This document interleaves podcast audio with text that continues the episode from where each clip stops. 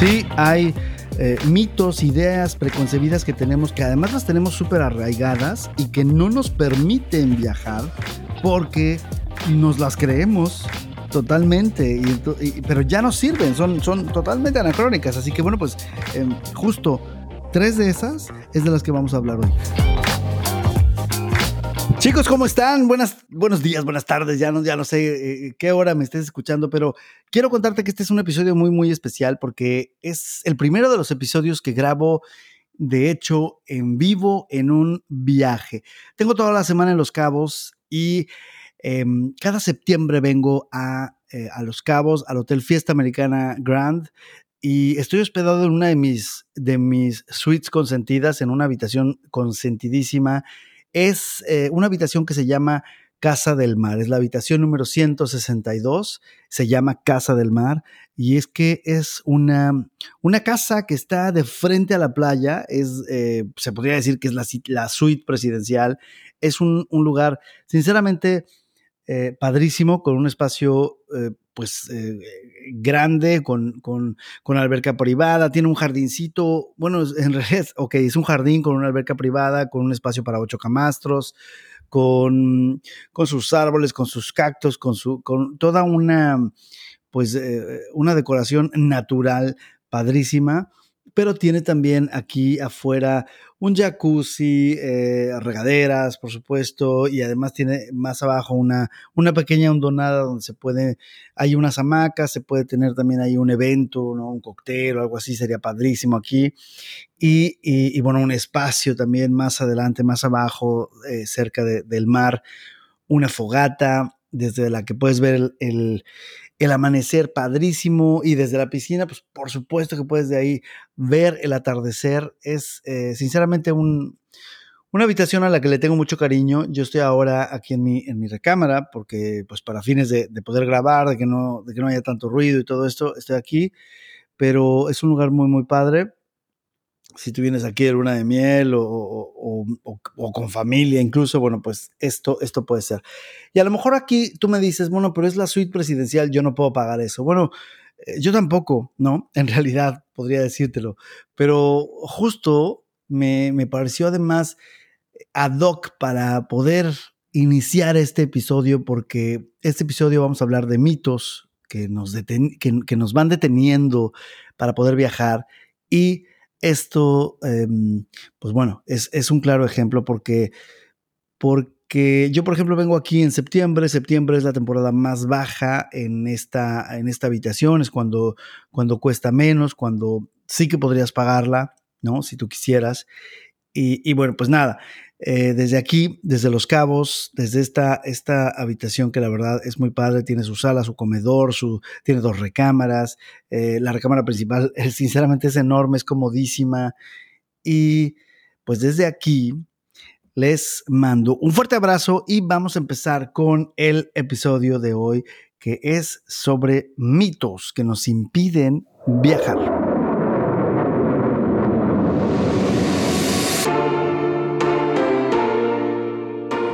Es mucho más que palomear un destino y tomar fotos sin sentido. Un viajero se inspira, domina, disfruta y aprende de la travesía. Trae tu equipaje de mano, que vamos de viaje con Fernando Palacios.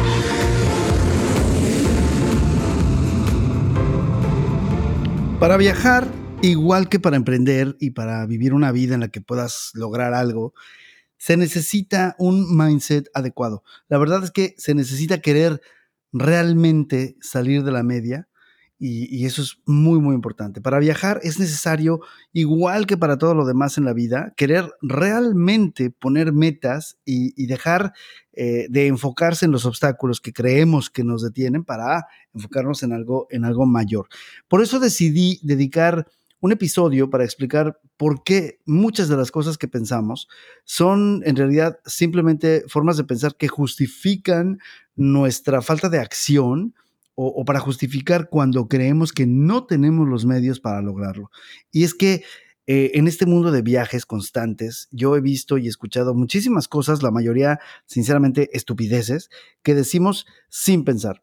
Así que si tú eres de los que por alguna causa ha pospuesto viajes o rechazado invitaciones o, rechazado propuestas de viaje, pues abróchate el cinturón porque seguro, seguro que vas a salir medio embarrado en este episodio. Así que bueno, vamos para allá, vamos a hablar de estos mitos.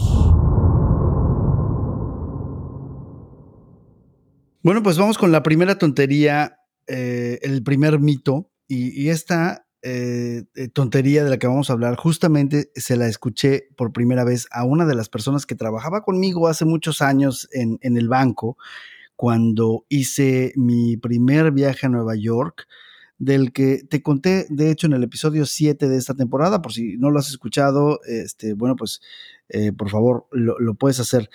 Esa tontería, este mito tan absurdo es el siguiente. Primero quiero conocer mi país antes de conocer otros países. La verdad es que esa es la estupidez más grande que yo he escuchado y la he escuchado muchísimas veces de gente que más bien la usa para justificar o su situación financiera o lo que cree que es una imposibilidad de viajar. Ahora, ¿por qué pienso que eso es una estupidez?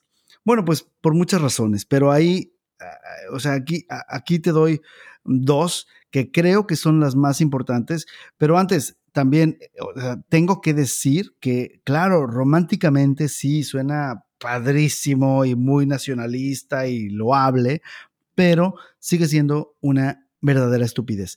En primer lugar, en realidad no vivimos en un país como, como El Salvador o como Andorra, ¿no? en un país tan pequeño. Vivimos en un país enorme, en un país con muchísimos lugares, ciudades, sitios, pueblos, playas y montañas, con lo que conocer todo nuestro país pues podría llevarte muchos, muchos años de tu vida. Y lo peor de todo es que la mayoría de la gente que sale con esa frase, pues eh, no conoce nada, conoce Acapulco y dos pueblitos mágicos y, nada más. Y no se le ven tampoco las ganas de ponerse las pilas en recorrer ese, en, hacer ese, ese recorrido geográfico por México. Ahora, en segundo lugar, es una verdadera aberración porque esto implica que tus mejores años, imagínate, tu juventud, tu fuerza, tu capacidad de aguantar travesías, incomodidades, largas caminatas, eh, hambre de repente, claro, subir y bajar maletas, escalones, soportar horas de avión, de tren, de solventar problemas, y también la curiosidad y el asombro que acompañan a la juventud, la vamos a utilizar, todo eso lo vamos a utilizar para recorrer cuatro horas en auto o una hora en avión a un lugar donde pues más o menos tienen nuestras mismas costumbres, el mismo idioma, comida, aunque tal vez eh, pues no hemos probado toda, pero no nos resulta ni tan exótica, ni tan dañina para el estómago y ya. Entonces, esos serán los límites de la zona de confort mientras que somos jóvenes. Imagínate, eso, ahí es a donde vamos a, extender nuestra zona de confort. ¿No? A extralimitarnos. Y sinceramente, pues, eh, ¿qué significa esto? Que ya cuando seamos grandes y hayamos recorrido todo México, entonces sí vamos a tener que enfrentar idiomas diferentes, cargar maletas, viajar ensardinados durante horas en un avión. Y, como ya nos vamos a cansar más pronto, em, pues imagínate, vamos a visitar lo que hay que visitar y después de ahí te irás al hotel, ¿no? Que, claro, además también será más caro porque ya no vamos a tener tampoco eh, la energía ni, las ganas de quedarnos en, yo qué sé, en un hostal, en un lugar más precario y además, pues bueno, em, tal vez todo eso sea tan caro que ya mejor pues nos vamos a quedar con las ganas. Entonces, yo creo que si te pones a pensar realmente, con estas dos razones que yo te doy aquí, podríamos desarmar desde las entrañas esta idea que de verdad no tiene, no tiene ningún sentido práctico. En todo caso, pues tiene, tiene un sentido em, emocional, ¿no? A mí me gustaría saber qué es lo que piensas tú. Bueno, pues vamos con un segundo mito. Esto, esto es, una, es una segunda tontería, la verdad, que piensa la gente que es muy, muy común y vamos también a desarmarla. Y esta idea es ir a Europa. Para ir a Europa necesitas por lo menos un mes. Y mm, de verdad, aquí en esta idea, en este mito, eh, pues se esconden muchos errores, así que vamos a ir uno por uno. Lo primero, que, a ver, vamos a, vamos a destruir la esencia de esta frase y, y bueno, por favor, tenme paciencia, no, no, no me odies, pero la gente dice esto del mes porque le parece un lugar lejano, ¿de acuerdo? Muy lejano. Pero no solamente quiero imponer mis ideas, vamos a, vamos a pensar, por ejemplo, que el viaje a la luna, un viaje a la luna, sí es un viaje muy largo, dura tres días. Tres días. ¿Y cuánto tiempo ha estado el hombre en la luna? Lo más que ha estado es menos de 24 horas. ¿Le dio tiempo de conocer toda la luna? No. Ahora, el viaje a Europa, suponiendo que vamos en un vuelo directo desde México o Latinoamérica, es de 12 horas. 12 horas. Es poco más de lo que duermes en una noche. Y no por eso al día siguiente te vas a quedar dos semanas en tu oficina para que valga la pena, ¿no?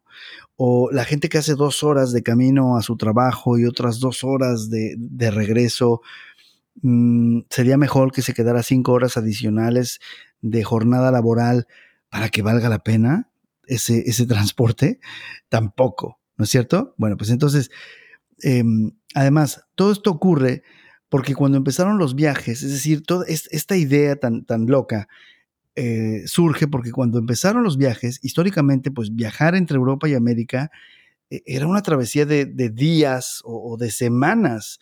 Y esta idea la tenemos muy, muy arraigada y está bien, pero tenemos que desaprender para poder lograr más. Tenemos que dejar esa idea porque son solamente 12 horas y eso, sinceramente, ya que lo piensas bien, no es nada. Así que vamos con otro punto de por qué esta idea es eh, fatal, la verdad.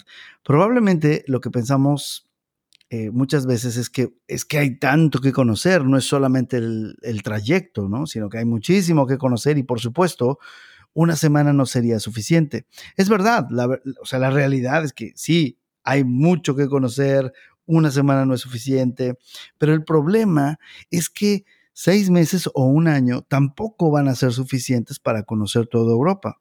incluso si viajas a las principales ciudades, eso no sería conocer Europa. Y por otro lado, estar en una ciudad tres días, pues eh, tampoco es necesario, eh, vamos, tampoco es eh, necesariamente conocerla. Entonces, lo que tienes que hacer es no asumir que no puedes. Eso es un hecho. No asumir que necesitas planear con seis meses de anticipación y que necesitas un mes de vacaciones. Mejor, en lugar de esto, déjate llevar. Cuando veas un vuelo de buen precio, tómalo y si te puedes ir una semana, vete una semana. Si te puedes ir dos, vete dos semanas. Si quieres agotarte en cinco o diez ciudades, bueno, pues hazlo, no, no está mal. Tampoco está mal si te vas una semana y recorres una ciudad o dos ciudades. Lo más importante de esta premisa es que comprendas que tenemos aprendidas muchas costumbres anacrónicas, como la idea de que un viaje a Europa es el viaje de una vez en la vida, ¿no? Y de ahí también surge esto de que, no, pues tienes que irte un mes o dos, yo qué sé, porque no lo vas a volver a hacer. Pero tenemos que desaprender esa idea para lograr más. Antes, por ejemplo, sí es verdad que podría ser el viaje de, de una sola vez, pero son ideas antiquísimas, ideas que responden a la falta de medios que había en ese momento para viajar. No hace mucho tiempo, por ejemplo, existían no tantas aerolíneas y no tantas rutas para ir a Europa. Y, si vamos un poquito más atrás, lo que había en realidad eran barcos y el viaje, pues por supuesto era más largo, por lo tanto se volvía realmente necesario que la gente estuviera por, pues por mucho tiempo, ¿no? O sea, ir a Europa realmente, o vamos, cruzar, cambiar de continente, pues era, era algo que eh, se hacía verdaderamente ante la necesidad de eh, resolver una situación que por supuesto no se iba a resolver eh, tan, tan pronto. Yo, por ejemplo, y no es que estoy presumiendo ni nada, simplemente te, lo quiero mostrar para, para que mm, te des cuenta de que se puede hacer si tú quitas todas las trabas que hay en tu cabeza. Pero yo voy, por ejemplo, tres o cuatro veces al año a Europa. Y no estoy diciendo que lo hagas tú, pero sí te estoy diciendo que aunque mucha gente prefiere ir cuatro veces al año alguna playa paradisiaca en un resort carísimo, nada en contra, pero eso es lo que prefieren, podrían invertir también eso en ir, en, no sé, una semana a Europa, ¿no? O, dos incluso. Eh, así que, bueno, pues ahí, ahí te dejo con este, este segundo mito, esta segunda idea tan equivocada. Y pues ya entrados en gastos, vámonos con el tercer mito que a ver, si, a ver si no me, no me, no me golpean aquí con esto, pero, pero hay muchísima gente que eh, nunca viaja porque ya en su cabeza está establecido, está mm, súper férrea ya la idea de que viajar es caro. Y claro, Claro que este es, es, un tema en el que podríamos estar o no de acuerdo, pero bueno, me gustaría que, que me dieras la oportunidad de ir procesando esta idea. Cuando alguien me pide ayuda para organizar un viaje, digamos a Europa, siempre pregunto, ¿cuánto dinero tienes considerado? No? ¿Cuánto es el presupuesto? Y aunque depende de los días y destinos, las respuestas son eh, cantidades enormes de dinero que yo jamás he considerado que de verdad a veces digo, wow, si yo pensara así, es probable que, nunca hubiera viajado. Es más, creo que yo nunca hago un presupuesto como, como la gente que empieza a viajar y que dice, ay, sí, vamos a ir a Europa, vamos a tomar un crucero. Y sale con unas cantidades que yo digo, wow, si yo pensara así, es probable que nunca hubiera viajado. Sobre todo sobre todo al inicio. Entonces, bueno, pues lo mismo pasa cuando, cuando es un crucero o, o cualquier otro tipo de lugar, pero principalmente, por ejemplo, esos dos destinos, la gente tiene unas ideas ah, rarísimas. ¿De dónde viene esta idea de que para ir a Europa necesitamos 100 mil pesos o 50 mil para ir a un crucero? No sé, por mencionar cifras de, dos de estos em, tipos de viaje, dos elementos. Bueno, pues el primero, la primera de las razones por las que tienen esta, esta idea es porque estamos acostumbrados a que viajar en México puede ser caro. Y si, por ejemplo, queremos ir a un resort en la playa, eh, pues eh, sí, un resort en las playas de México pueden ser caros, porque los hoteles en México están, por ejemplo, en la playa, a diferencia del resto del mundo, en que las playas tienen un acceso público. Entonces, los hoteles están em, pues normalmente separados por una, por, una, por una calle, ¿no? Entonces no hay un acceso tan cómodo y tan maravilloso como es en México a las playas. Además está, por supuesto, el nivel de servicio. Pero entonces, sí, por esas razones, los resorts de México pues son, son em, demandadísimos por mexicanos y por extranjeros, lo que hace que se encarezcan eh, sobre todo, por ejemplo, en temporadas altas y todo esto. Ahora, el segundo elemento de donde viene esta idea de que viajar es caro, es que la gente tiene esta, esta idea de que si se van de viaje, no se quieren quedar con las ganas de nada. Y al decir ganas de nada, o no quedarse con ganas de nada, significa que la gente lo que quiere es comprar absolutamente todo lo que vea, ¿no? Y comer en los mejores restaurantes y todas esas cosas. Entonces, Partiendo de estos dos elementos, lo que tenemos que hacer, en primer lugar, es desaprender la idea de asumir que es muchísimo dinero lo que necesitamos. Y la segunda cosa es desaprender la idea moderna y absurda de querer comprar y comprar y comprar, porque eso no necesariamente es viajar. Y nos distrae del elemento esencial del viaje, que es conocer y tratar de entrar un poco en la cultura y comprender la forma de pensar y de actuar de la gente local del lugar al que vamos. Ahora, ¿cómo lo hago yo? Por ejemplo, bueno, pues sinceramente es muy simple. Tenemos que poner como prioridad viajar, no lo que voy a gastar en el viaje, porque eso es, y, lo tengo que decir como así como, como que en letras mayúsculas, es muy, muy subjetivo. Mientras más dinero tienes, más gastas. Entonces, eso es muy diferente a pensar o decir que un viaje sea muy caro o que necesitas llevar todo el dinero del mundo para ese viaje. Lo primero que necesitamos es llegar. Eso en realidad es en, que, en lo que nos, nos tenemos que concentrar. Nos tenemos que enfocar en ver realmente o en saber más bien cuánto cuesta un vuelo al destino elegido, cuánto sería un buen precio, no en nuestra cabeza, sino en la industria, ¿sabes? ¿Cuánto es un precio caro? ¿Cuánto es un buen precio? De esta manera vamos a poder identificar el momento de, una buena tarifa. Y una vez que tenemos el transporte, e incluso quizás un poquito antes, podemos ya empezar a buscar alternativas de hospedaje.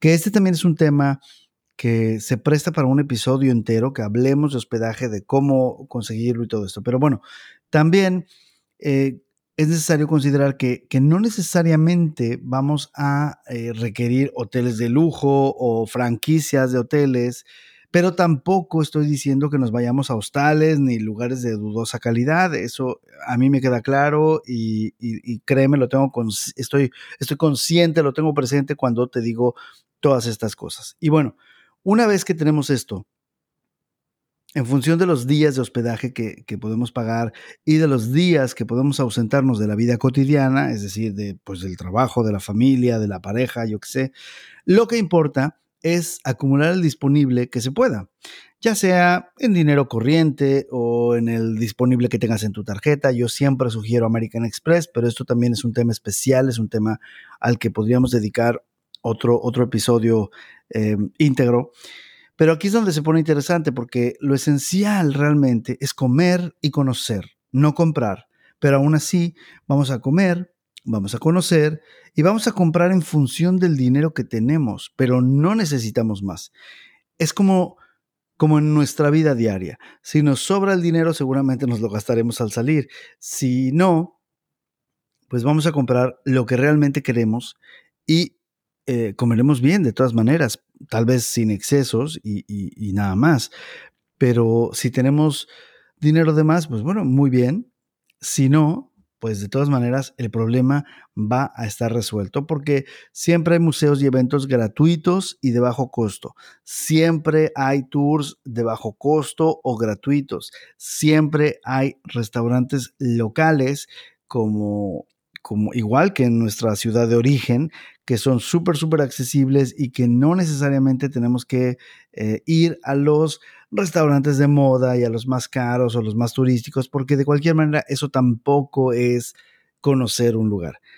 En Barcelona, por ejemplo, eh, hay, hay lugares donde yo por cuatro euros desayuno eh, un pan con tomate, que es una, una, cosa deliciosísima, con una tortilla francesa. La tortilla francesa es es, em, vamos, una especie como de, de omelette em, sin nada, pero vamos, e, es, el, huevo en tortilla y un café o un jugo.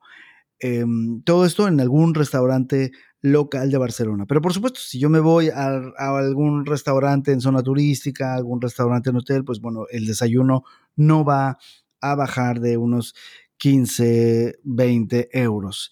Eh, en general es así en todos lados y solamente hay que tratar de alejarnos de las trampas de turistas, que también me parece que es un tema del que podríamos o tendríamos que hablar en alguno de estos episodios. Pero bueno, por favor, a mí lo que me gustaría es que en los comentarios me dijeras lo que piensas, me dijeras las objeciones, las dudas, eh, los problemas que crees que se presentan para poder, em, para que podamos pues eh, buscar soluciones, encontrar eh, nuevas ideas y, además platicarlo aquí, aquí en el podcast. No, no te vayas, por favor, te quiero decir algo. Si, si quieres conocer esta, esta suite Casa del Mar de la que te estoy hablando, por favor, te voy a poner aquí un vínculo en la descripción de este podcast, en el texto. Ahí te lo voy a poner para que para que la conozcas y me digas si te gusta, si no te gusta, pero ¿sabes qué es lo más importante para mí? Eh, que, te suscribas al podcast, que sigas el podcast, que actives las notificaciones para que lo escuches y sobre todo, mm, dos cosas muy importantes. Una es que lo compartas Y la otra es que me regales una evaluación. Por ahí aparece una estrellita. Me gustaría que le pusieras la estrellita que tú crees, que me dejes comentarios, que, mm, que me etiquetes a lo mejor en algún momento en Instagram para que podamos establecer una conversación, para que pueda decir hola. Y bueno, pues nada, yo soy Fernando Palacios, Oaxaca. Mi Instagram es arroba Fernando Palacios, Oaxaca. Y aquí te dejo en el texto de este podcast, como siempre, los vínculos que necesitas para que podamos estar en contacto y para que eh, sigas estos viajes en otras redes. Nos vemos en el próximo episodio. Soy Fernando Palacios y adiós. Gracias por escuchar. Súmate al siguiente viaje en Instagram, arroba Fernando Palacios, Oaxaca. Hasta la próxima.